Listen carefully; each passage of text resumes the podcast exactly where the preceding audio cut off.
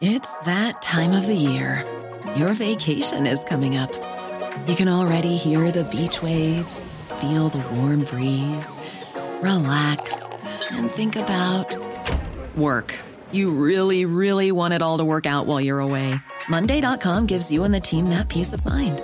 When all work is on one platform and everyone's in sync, things just flow wherever you are.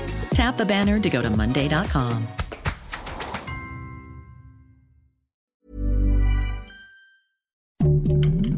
Heraldo Podcast, un lugar para tus oídos. Noticias del Heraldo de México.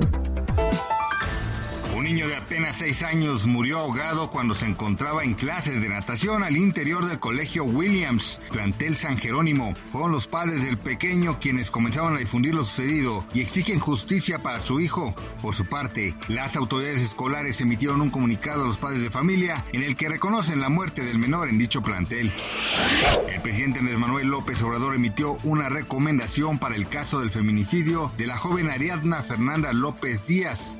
Dijo que la General de la República debería traer el caso con el objetivo de que se realice la investigación con un enfoque de derechos humanos. Así lo aseguró en Palacio Nacional.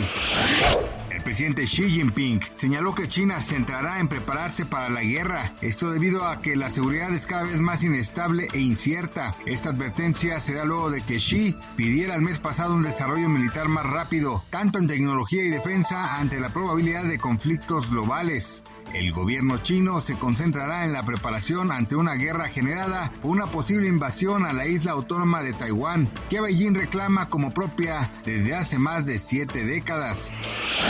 El sector automotriz denunció que aumentó la entrada de autos usados importados al país, que de enero a septiembre llegó a 151.416 unidades, cifra que representa el 19.4% de la comercialización de autos nuevos en el mismo periodo y la regularización de 700.000 unidades que ingresaron a México de forma ilegal.